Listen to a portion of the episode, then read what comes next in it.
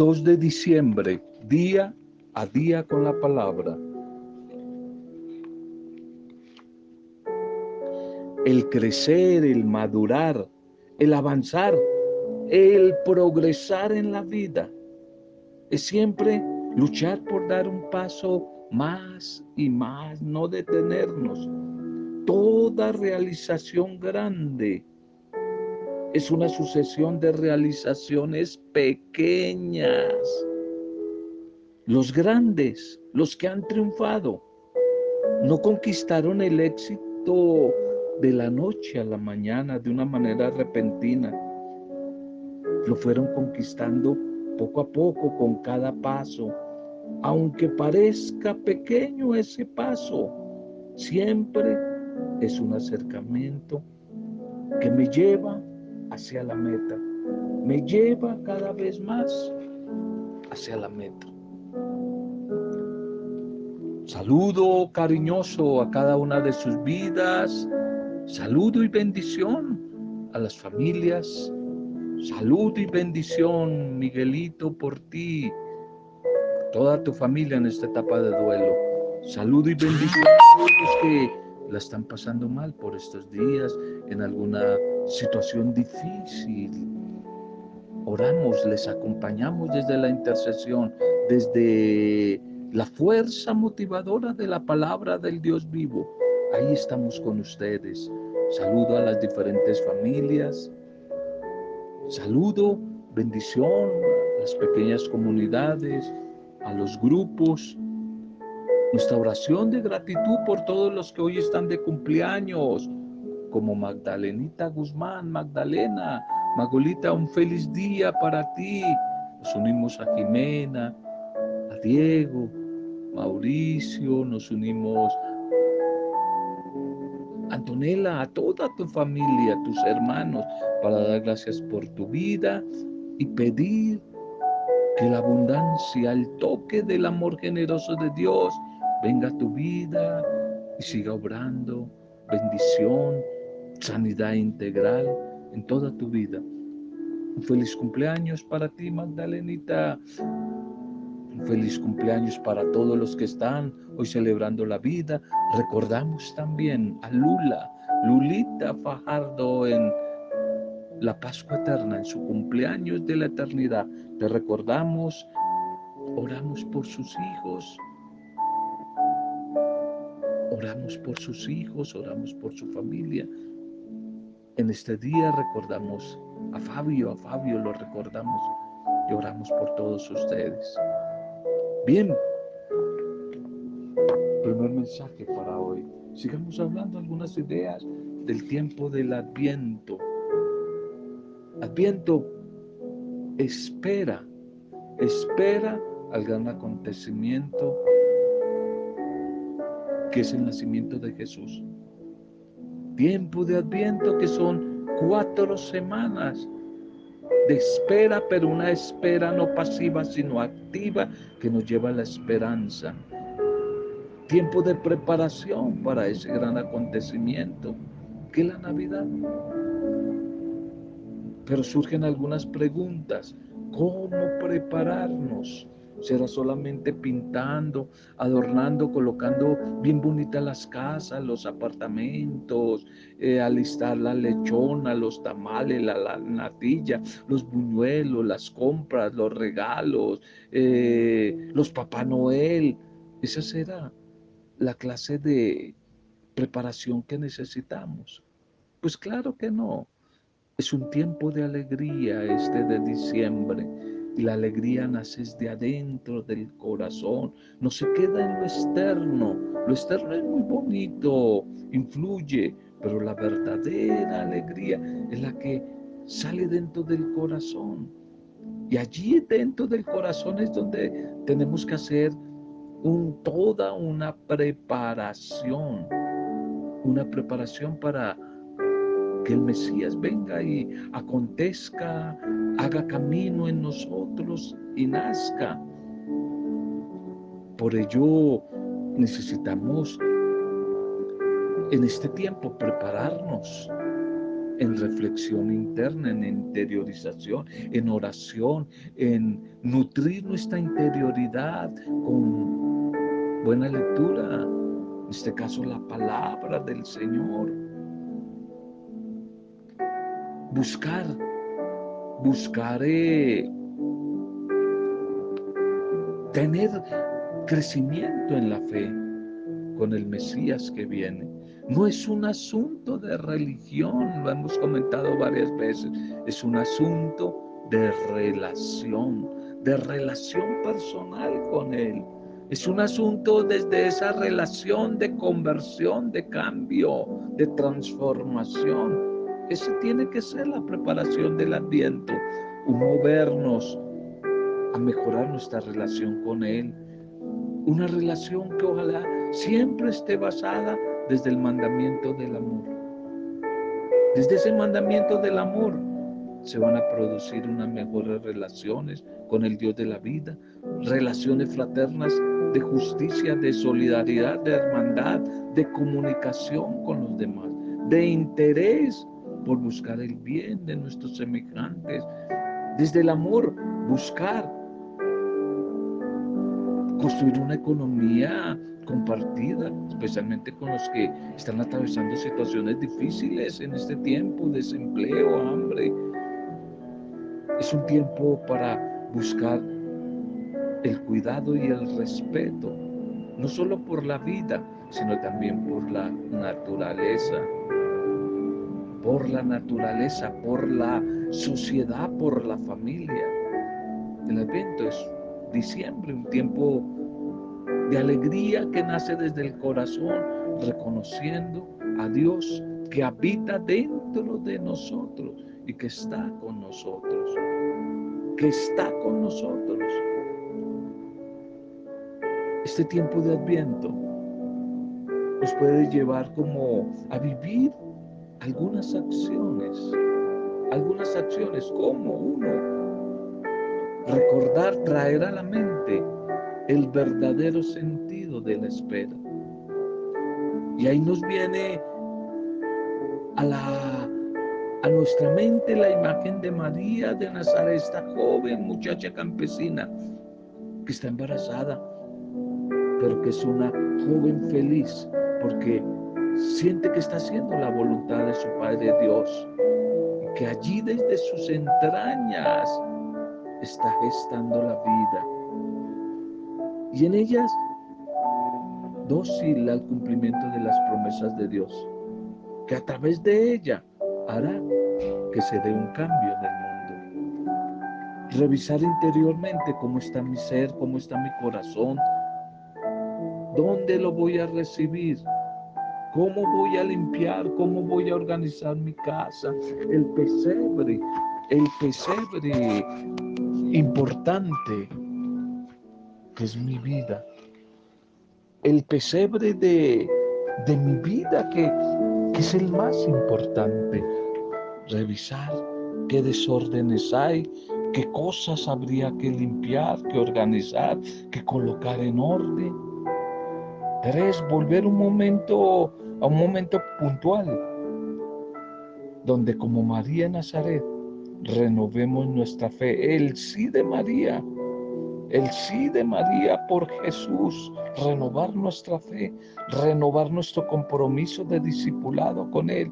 Cuatro, con alegría, congregarnos en torno al símbolo de, de la Navidad, ojalá, el pesebre, el árbol.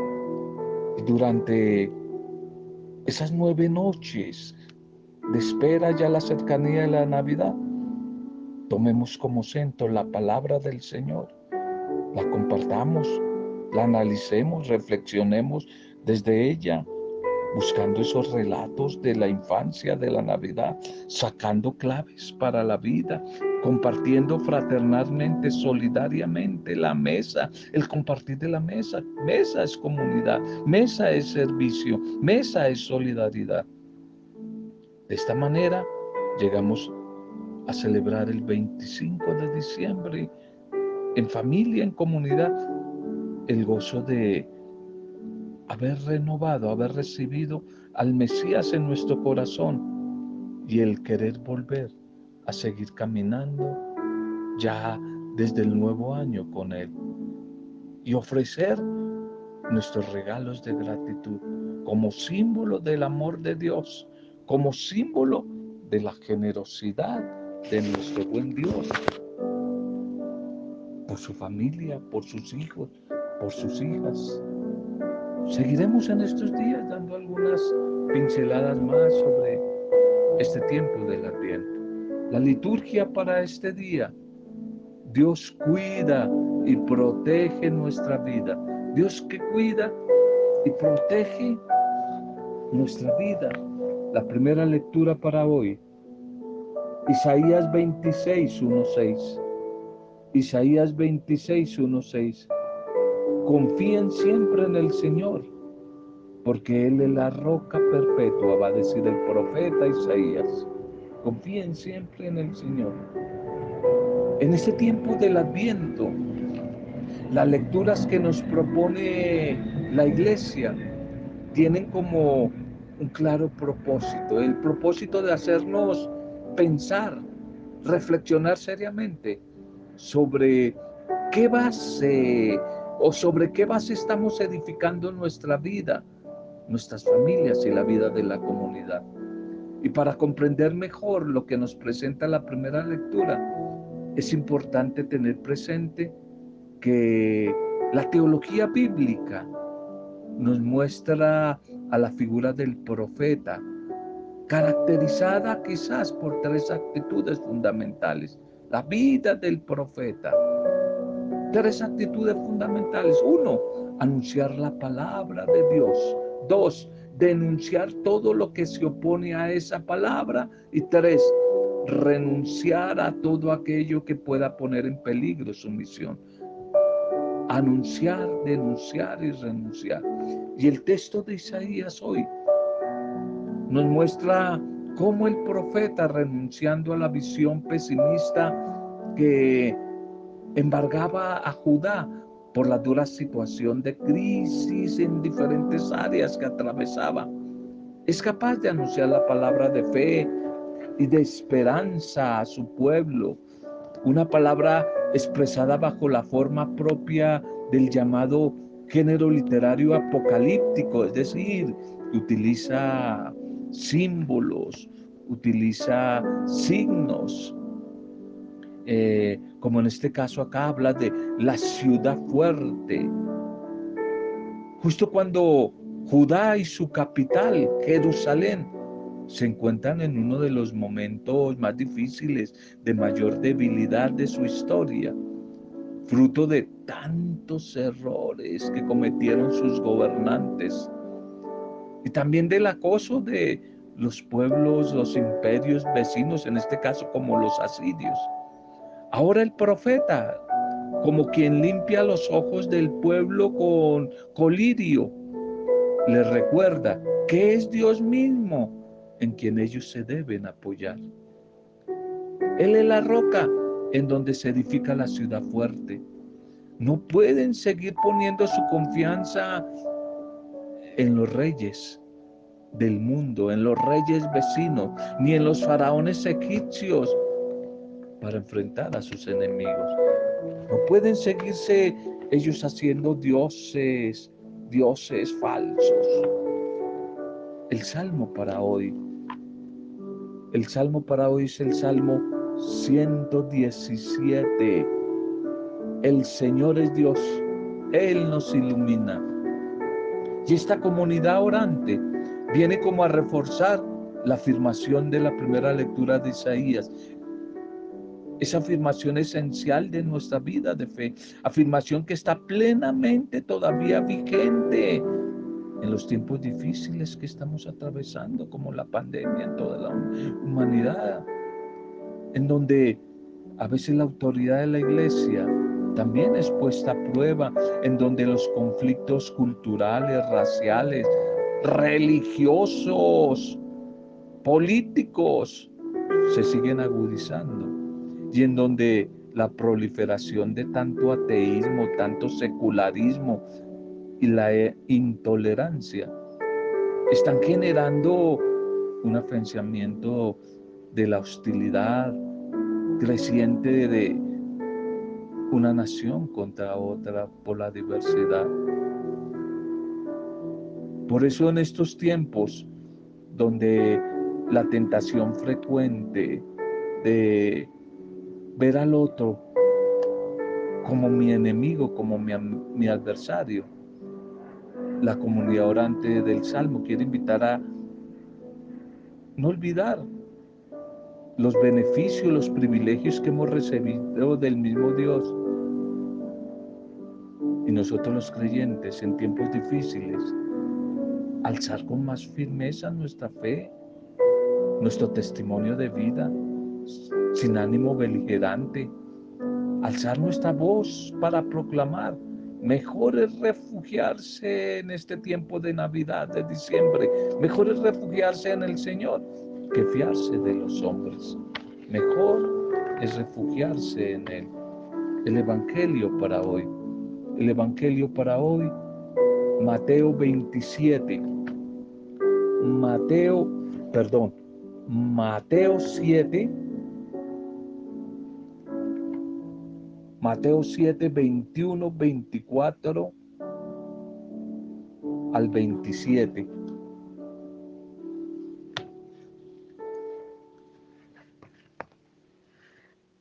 Este Evangelio de hoy tiene alguna relación con la primera lectura. Y allí se habla de las murallas de protección en la primera lectura. Y en el Evangelio se trata de las bases del edificio. Todos sabemos que la solidez de una buena edificación siempre está en relación directa con las bases que tenga. Y Jesús el Señor nos indica que el único modo de construir la vida sobre base firma es siempre buscar realizar la voluntad del Padre Dios.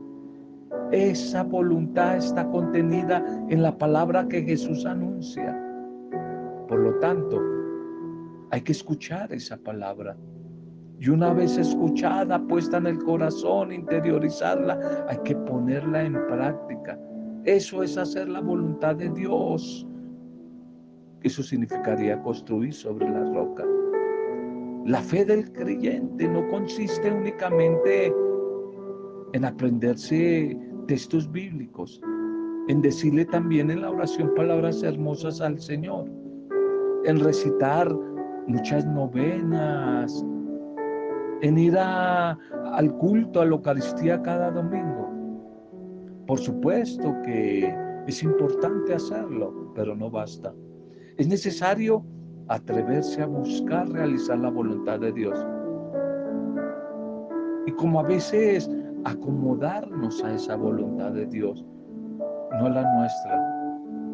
El Evangelio nos libra de ese peligro diciéndonos en qué consiste la voluntad de Dios. Nos va a decir que esa voluntad consiste en escuchar las enseñanzas de Jesús y en luchar, intentar, batallar por día a día, colocar en práctica cada una de esas enseñanzas. Luchar por colocar esas enseñanzas. Este texto del Evangelio de hoy,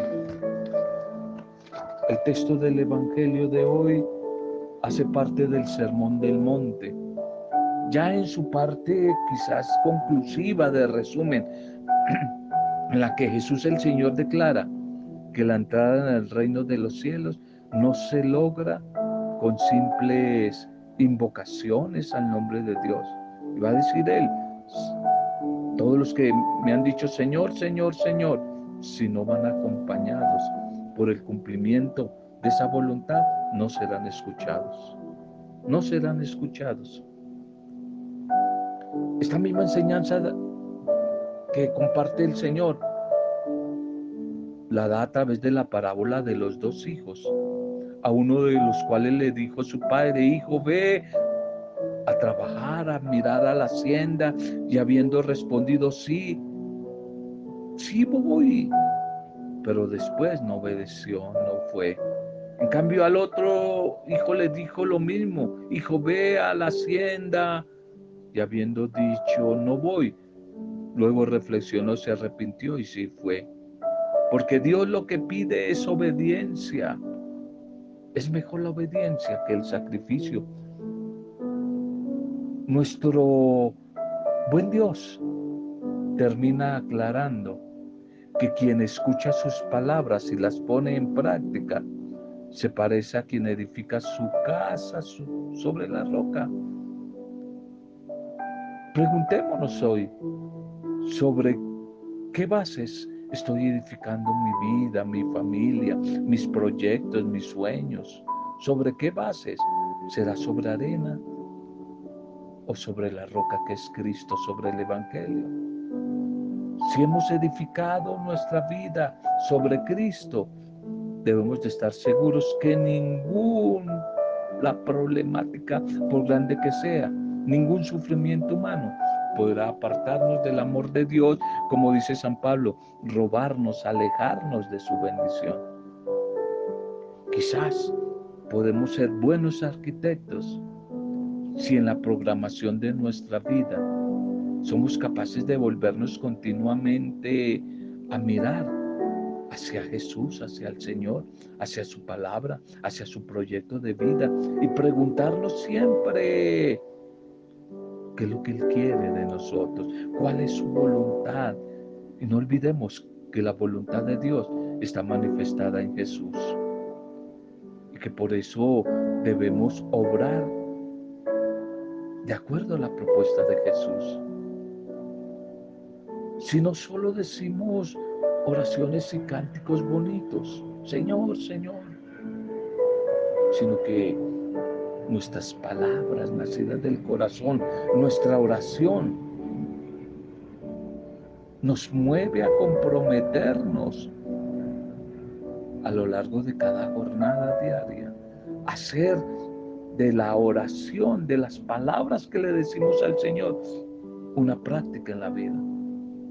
Si nos mueve la oración a esforzarnos por ser mejores personas, mejores mujeres y hombres,